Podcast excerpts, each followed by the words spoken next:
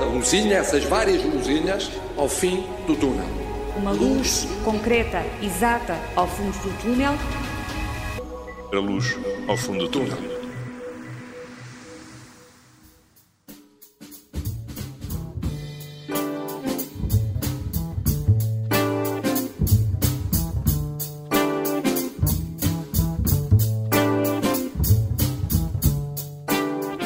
So What? Uma canção de 1959 editada por Miles Davis. Uma canção que aqui é interpretada por um grupo de músicos canadianos apresentam-se como The Apogee Jazz Band. E esta semana publicaram um vídeo com esta interpretação. São nove músicos da cidade de Ottawa. Tocam sincronizados, à distância uns dos outros, ligados pela tecnologia e pelo jazz. São as novas tecnologias sustentadas pela internet que permitem tornar o distanciamento em proximidade.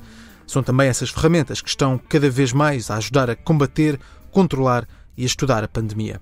No controle, as aplicações de rastreio crescem em número de utilizadores. Em Portugal, por exemplo, a app Stay Away Covid já foi descarregada por mais de um milhão de pessoas. No combate, as novas tecnologias estão a facilitar a partilha de informação e a acelerar a avaliação dos resultados de milhares de investigações que tentam encontrar tratamentos ou até uma vacina contra a Covid-19. No estudo, as ferramentas mais modernas ajudam a compreender a origem e o desenvolvimento deste vírus. Enquanto tudo isto acontece, a economia mundial tenta recuperar de uma das maiores quedas da história. Mas a bater à porta está uma segunda vaga que está a deixar muitos países em sobressalto. Em Madrid, o governo regional impôs novas regras em 37 zonas sanitárias. Ao todo, são 27 bairros da capital e 10 municípios adjacentes. Estas zonas estão sujeitas desde segunda-feira a um conjunto de restrições e o objetivo claro, é limitar a circulação de pessoas entre essas zonas e outros pontos da cidade. No Reino Unido, surgem agora, em média, cerca de 6 mil casos por dia e, por isso, foi também apresentado um novo plano. Os ajuntamentos ficam limitados a 6 pessoas, o teletrabalho é para aplicar sempre que possível, os pubs, bares, restaurantes e outros espaços de lazer passam a ser obrigados a encerrar às 10 da noite e o uso de máscara nestes locais é obrigatório. Fica ainda suspenso o regresso de público a grandes eventos desportivos, regresso que estava previsto já para outubro. São novas medidas, mais apertadas, para evitar um novo cenário de ruptura no Reino Unido.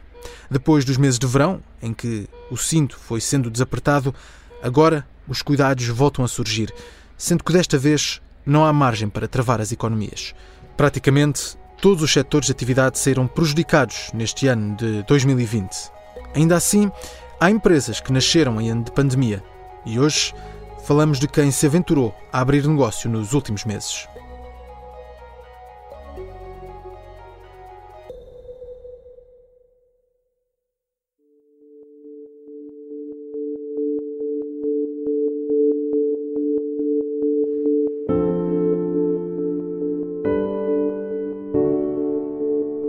Dinheiro às vezes nem chega para, para pagar as contas quase todas, quanto mais de repente ficares sem, sem nada.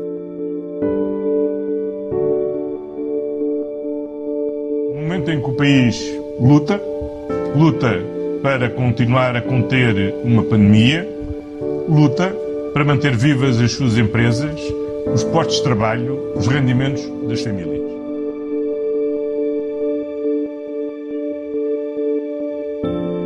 Acima de tudo, aquilo que nós queremos é ter trabalho. Aquilo que nós queremos é, é trabalhar. E num momento em que todos precisamos de energia suplementar, de ânimo e de confiança na capacidade de reconstruirmos o futuro. Vamos lá chegar, seja com, com mais tempo, com menos tempo. Aqui a paciência também terá de ser a, a arma secreta do negócio.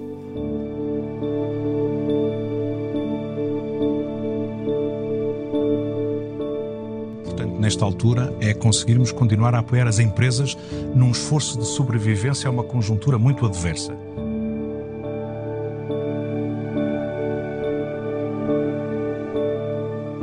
Eu, eu como sócio-gerente de uma empresa, eh, fui marginalizado e fiquei a saber que ser sócio-gerente em alturas de crise é a pior eh, profissão que há no, no país.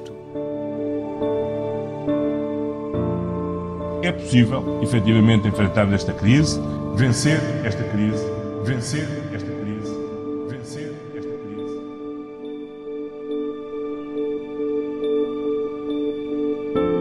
Lourenço, Vítor e Leopoldo arriscaram. Em ano de pandemia, abriram negócio e lutam contra a maré. São três vozes de quem enfrenta a crise com as melhores armas que tem, com receio, mas sempre com vontade de vencer.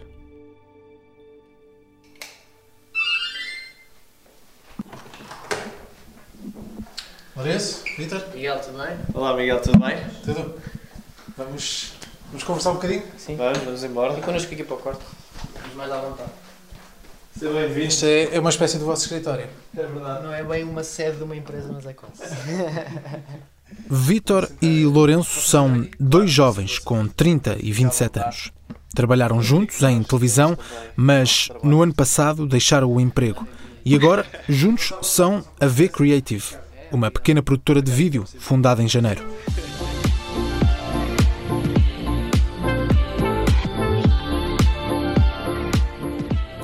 O objetivo seria cobrir eventos, fazer promoções, reportagens, enfim, tudo o que tenha por base uma câmara de vídeo. Não têm sede de empresa, mas recebem a reportagem do Observador em Alfragide, na casa de Lourenço, que recorda o momento em que decidiram abrir esta pequena empresa. Os, os dois saímos de onde estávamos, agora vamos abraçar isto com, com, com tudo aquilo que nós conseguimos e portanto aquilo que nós tentámos eh, numa fase inicial foi ser diferenciador dos outros companheiros de profissão. Temos a nossa linha editorial em que fazemos sempre muito vídeos eh, mais rápidos, em que o nosso objetivo é prender as pessoas e desejar e fazer com que as pessoas desejem por mais. Eh, Conseguimos agarrar alguns clientes de vários ramos diferentes a dificuldade está em angariar esses clientes e essa foi a nossa primeira dificuldade, mas também só abrimos a empresa quando tivemos a certeza que dava para fazer e porque também perspectivávamos, acima de tudo, para 2020, tendo em conta aquilo que tinha acabado de acontecer no final de 2019. ah, e tendo em conta os dois termos ah, mais tempo livre para também abraçarmos mais o projeto, aquilo que nós pensámos foi agora é- é a altura certa e pronto, depois meteu-se a pandemia e, e foi aqui um entrar um bocadinho complicado que ninguém está à espera, não é? Ainda antes da parte da pandemia, logo nessa fase de janeiro, fevereiro, começaram a ter trabalhos. Sim, nós já tínhamos dois projetos muito grandes nessa altura. Um deles que. eu não sei se a gente vai falar disto ou não. Se faz sentido. Não, nós tivemos um projeto que não nos pagaram. Tivemos um projeto muito grande. eh, Na altura era, tinha sido o nosso maior, que foi dezembro, janeiro, que não correu bem. Não pelo nosso trabalho, porque foi dos primeiros grandes trabalhos que nós tivemos e fizemos logo um, um anúncio para televisão eh, na altura, porque eles tinham um acordo com, com uma televisão e saiu logo nessa altura um anúncio feito por nós, logo no primeiro trabalho que nós editámos. Depois contrataram-nos logo para mais 10 vídeos e acabaram por não nos pagar. Depois de uma primeira má experiência, surgiram mais clientes, mas em março o mundo parou. Sim, eh, além de ter eh, parado as nossas vidas, parou acima de tudo este nosso, esta nossa ambição e este sonho que nós tínhamos eh, de uma empresa eh, que nós tínhamos eh, perspectivado como 2020 o ano. Acho que muitas pessoas também o fizeram, pensavam que 2020 é que ia ser o ano. Eh, foi um pouco ao contrário, mas por outro lado, eu acho que aquilo que se deve retirar disto é, é essas tais aprendizagens também. Um, aquilo que tentámos sempre fazer foi nunca desistir da nossa ideia, apesar de, na quarentena, isso foi uma das coisas que, que também se tentou fazer, quando houve aquele desconfinamento aos poucos, eu comecei a ir ter com, com o Vitor e aí o que eu lhe disse foi, deixa-me pelo menos tentar perceber aqui algo. Aproveitar a pandemia para aprender qualquer coisa que pudesse ajudar também. Sim, porque às vezes nós estamos no- nos eventos e, por exemplo, ele está a fazer uma coisa que tem que fazer durante aquele momento e se calhar eu posso captar um pormenor de outra coisa. Fico ali apenas a pensar em ideias, que é aquilo que eu faço acima de tudo nesses, nesses trabalhos, é pensar em ideias de nós tornarmos as coisas completamente diferentes e com transições diferentes, mas também a ajudar. Ou seja, a pandemia aí também entra com a parte positiva de nós queremos ou- ou lá está, nós também olhamos para a pandemia dessa forma, que é eh, utilizar este tempo livre para também eh, nos ajudar num futuro a nível profissional. Mas durante, quando apareceu a pandemia, naqueles, naquele mês, dois meses seguintes, aqueles meses críticos, pensaram seriamente em, em encerrar a empresa? Claro, claro que sim. Porque uma empresa tem muitas despesas. E principalmente isso. Ah, tens de pagar ah, a segurança social, tens de pagar o contabilista. E chega uma altura em que tu deixas de faturar. Pá, e nós tínhamos aberto há um mês, há dois meses. Ou seja, íamos para o terceiro mês quando aquilo aconteceu. Uh, estávamos com projetos que poderiam vir a acontecer que foram automaticamente cancelados e a partir daí não surgiu mais nada. Ao início não queríamos acreditar muito que isto ia durar muito tempo, mas a partir do momento em que nós percebemos que realmente isto era para durar, um, pá, sentámos para falar sobre isso e falámos sobre isso até várias vezes, porque não era algo que a gente queria fazer, não é? Porque foi uma coisa que nós já tínhamos sonhado há muito tempo construir e construímos e que de repente, em pouco tempo, vimos isso destruído. Ao mesmo tempo, uh, tentámos sempre olhar para esse lado positivo, como o Lourenço estava a dizer, que é ah, não deu agora, vai dar um dia, vamos esperar um bocado. Temos de fechar já, fechamos. Se for possível abrir mais tarde, abrimos. Perante as mudanças na economia, Lourenço e Vítor viram-se obrigados a mudar de estratégia. Nós também temos noção que isto foi mal para nós, mas também foi mal para as empresas.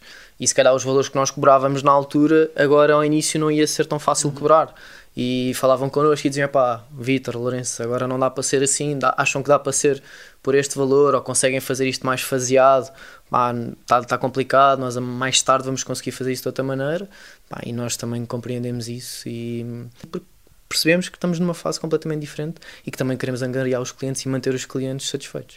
E agora estamos numa fase de, de regresso à atividade, depois desses meses críticos da pandemia. Como é que está a ser este, este regresso? Começamos um dos dois trabalhos que nós fechamos desde a, desde a pandemia, foi agora, neste mês. Bons trabalhos. Bons trabalhos, diga-se de passagem. E, e, diferentes. E diferentes. E, e foi com empresas com quem já tínhamos trabalhado, ou seja, também foi bom ver que essas empresas continuaram a apostar no nosso trabalho e gostavam do nosso trabalho. Pá, e a verdade é que não há nada como voltar ao ativo. Né? E acima de tudo, aquilo que nós mais queremos e aquilo que nós queremos sempre é, é, é trabalhar e dar, e dar sempre uh, à empresa aquilo que ela pretende e felizmente até agora uh, temos conseguido fazer e agora temos uh, estes dois projetos um, como disse bons em mãos. Que aquilo que nós também perspectivamos é que caso estes corram bem vão trazer mais trabalho, também vão, vão originar mais, mais trabalho porque isto depois é assim não é? Se não há não há para ninguém mas quando começa a haver e se o feedback é bom isto depois é, são cambalhotas atrás de cambalhotas. Isto aqui vai, vai dando tudo certo e é isso que nós perspectivamos, uh, mantendo sempre os, os pés no chão de que hum. isto a qualquer dia pode outra vez. Uh, Uh, Dar um passo atrás. É, falhar. Pode falhar, como é lógico, tendo em conta a situação que nós estamos a viver, porque isto é basicamente viver um dia de cada vez. Vamos lá chegar, seja com, com mais tempo, com menos tempo. Eh, aqui a paciência também terá de ser a, a arma secreta do negócio. Vítor e Lourenço regressam aos poucos ao trabalho e a reportagem do Observador segue viagem de Alfragide para a Moraria.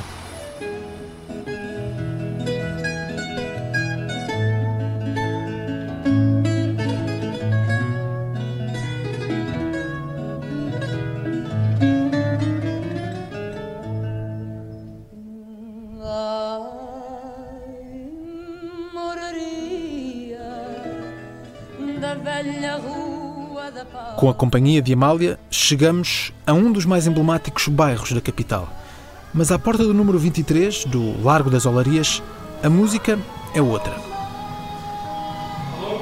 Boa tarde. Alô, tudo bem? Posso? Então. Tudo bem? Ah, não sei se é assim. assim. Aqui Sim, claro. Faça como se estivesse em casa. Isto fica aí Entramos na Taberna do Calhau e ao fundo ouve-se a voz de Leopoldo. Sou cozinheiro, sou empregado de sala, sou trabalho os vinhos, pronto, sou um bocadinho pau para toda a obra. Homem de obras, dos tachos e do vinho, Leopoldo Garcia Calhau, com 44 anos e formado em arquitetura, é agora dono de dois restaurantes, lado a lado. Da taberna passamos para o espaço mais recente, para a porta ao lado, para o número 22. É aí que está o Blá Blá Glu Glu, Leopoldo chama-lhe um bar de snacks e vinhos, onde os copos falam e as pessoas bebem. Uh, o projeto começou a ser desenhado no fim do ano, uh, a obra começou cerca de um mês antes de, do país parar. e, e depois eh, parou a obra também e retomámos a obra em finais de maio uh, e abrimos em agosto, 10 de agosto. Sim, preferi acabar a obra e lançar o projeto do que ficarem as coisas a meio. Uh, prefiro terminar as coisas do que não as desenvolver e tentar, uh, portanto, aproveitar o pouco movimento que temos para também com a novidade ter alguma mais-valia, uh, confesso, e temos, tem-nos corrido bem dentro do género, não é? Portanto, o espaço também é pequeno, estamos a falar um projeto que dava para 24 lugares, neste momento tem 14, 16, e portanto também é fácil de encher, não é? Portanto, e, e as pessoas têm aderido, uh, estamos felizes com isso. Claro. E, e, como é que foi esse período crítico de março, abril, maio, estar fechado no espaço que já tinha, este estar em suspenso, como é que foi, qual é foi o impacto disso, dessa situação toda? O impacto é muito negativo, obviamente. Uh, tive que contrair empréstimos, uh, dívidas que não estavam pensadas, uh, para pagar ordenados e pagar a obra e, portanto, foi mal, eh, fui abaixo, mas 15 dias ou 3 semanas depois uh, refleti, tive esse período a refletir e, e fui para a frente. Uh, comecei a desenvolver a taberna para, para a abertura e, e, e a obra, né? portanto, eu, fui, eu fiz o acompanhamento da obra, que sou arquiteto também há 21 anos e, como tal, tinha feito o projeto e acompanhei a obra e trabalhei de, das 7 da manhã a 1 da manhã, se calhar em maio, junho e julho, por causa desta obra, para a ter pronta o mais rápido possível, para pensar que podia ser uma mais-valia. Agora, hum, foi, é, foi difícil, foi. Uh, mas vale olhar agora para a frente uh, e pensar que podemos uh, melhorar e com uma equipa mais controlada, trabalharmos mais e controlar muitos custos atualmente é, é fundamental e é isso que fazemos um novo restaurante que abriu logo depois da fase crítica da pandemia, num ano em que nem tudo foram mais notícias. É, eu para juntar à festa fui aí outra vez e, portanto, uh, que, que, torna mais especial, não é? O 2020, mas uh, não desistir é fundamental. E, portanto, o Baltazar nasceu, é fruto de uma relação que começa aqui na taberna, começa aqui neste Largo das Olarias e que nos deixa muito feliz, mas uh, e agora graças à pandemia também estou menos dedicado a, ele, uh, porque temos que agarrar isto, temos que levar isto para a frente e temos que trabalhar muito para, para voltar ao que era. E foi, foi em que mês? E ele nasceu em julho. Portanto, julho nasce uma criança, agosto abre-se um restaurante. É, é, é assim. Há vidas difíceis e, portanto, não. É, não era para ter sido antes, é, o blá blá, o Google era para ter aberto antes, o Baltazar antecipou-se e sim, é, dorme-se pouco para se conseguir fazer tudo, é verdade. O novo restaurante abriu, o número de empregados manteve-se e por isso, em março, quando tudo parou, foi preciso pedir ajuda? Olha, eu tive apoio do Turismo Portugal, uh, cerca de 15 mil euros, uh, porque tinha sete funcionários. Uh, tive Tive apoio do layoff, uh, da redução de horário ou do layoff uh, para os funcionários. Eu pessoalmente estou há sete meses sem receber nada. Eu, eu como sócio-gerente de uma empresa, uh, fui marginalizado, como muitos outros, e fiquei a saber que ser sócio-gerente em alturas de crise é a pior profissão que há no, no país. Portanto, fomos maltratados, ignorados e não tive direito a nada. Estou, sinto-me angustiado ou revoltado ainda hoje quando penso nisso, uh, porque é lamentável que criamos postos de trabalho, uh, criamos negócio, criamos mais-valias, pagamos muitos impostos e eu pessoalmente não tive direito a nada. Tenho, tive dois filhos em casa e também não tive direito a esse apoio, porque também sou sócio-gerente. e portanto é, é difícil de ser indiferente a essa situação e não percebo porque é que um sócio-gerente não teve direito a, não tem direito a nada neste país, a não ser a pagar. Portanto, é estranho. Olhando para a frente, o pior que podia acontecer seria mesmo esse novo confinamento? Sim, ah, isso vai nos destruir a todos. Isso aí é hum, muito complicado. Nem, nem, ainda nem pensei nisso, uh, acho que não, não quero nem sequer trazer esse tema à conversa. É com um sorriso que Leopoldo esconde o receio de um novo confinamento. Em clima de incerteza, Leopoldo, Vítor e Lourenço procuram manter a atividade, manter a luz acesa, mesmo quando se vislumbra um novo túnel. We must do all we can to avoid going down that road again. E, portanto, enfrentamos esta fase, que é uma fase de crescimento dos números, com confiança, também com preocupação. Quando as pessoas no exterior não conseguirem garantir para elas ou para os outros a distância física recomendada, poderão, deverão usar máscara. Temos é de nos saber comportar agora de tal maneira que possamos minimizar os estragos desta segunda vaga. Porque emprego, emprego, emprego tem de ser de novo o nosso lema. Our aim is to have 2 billion doses of vaccine available by the end of 2021.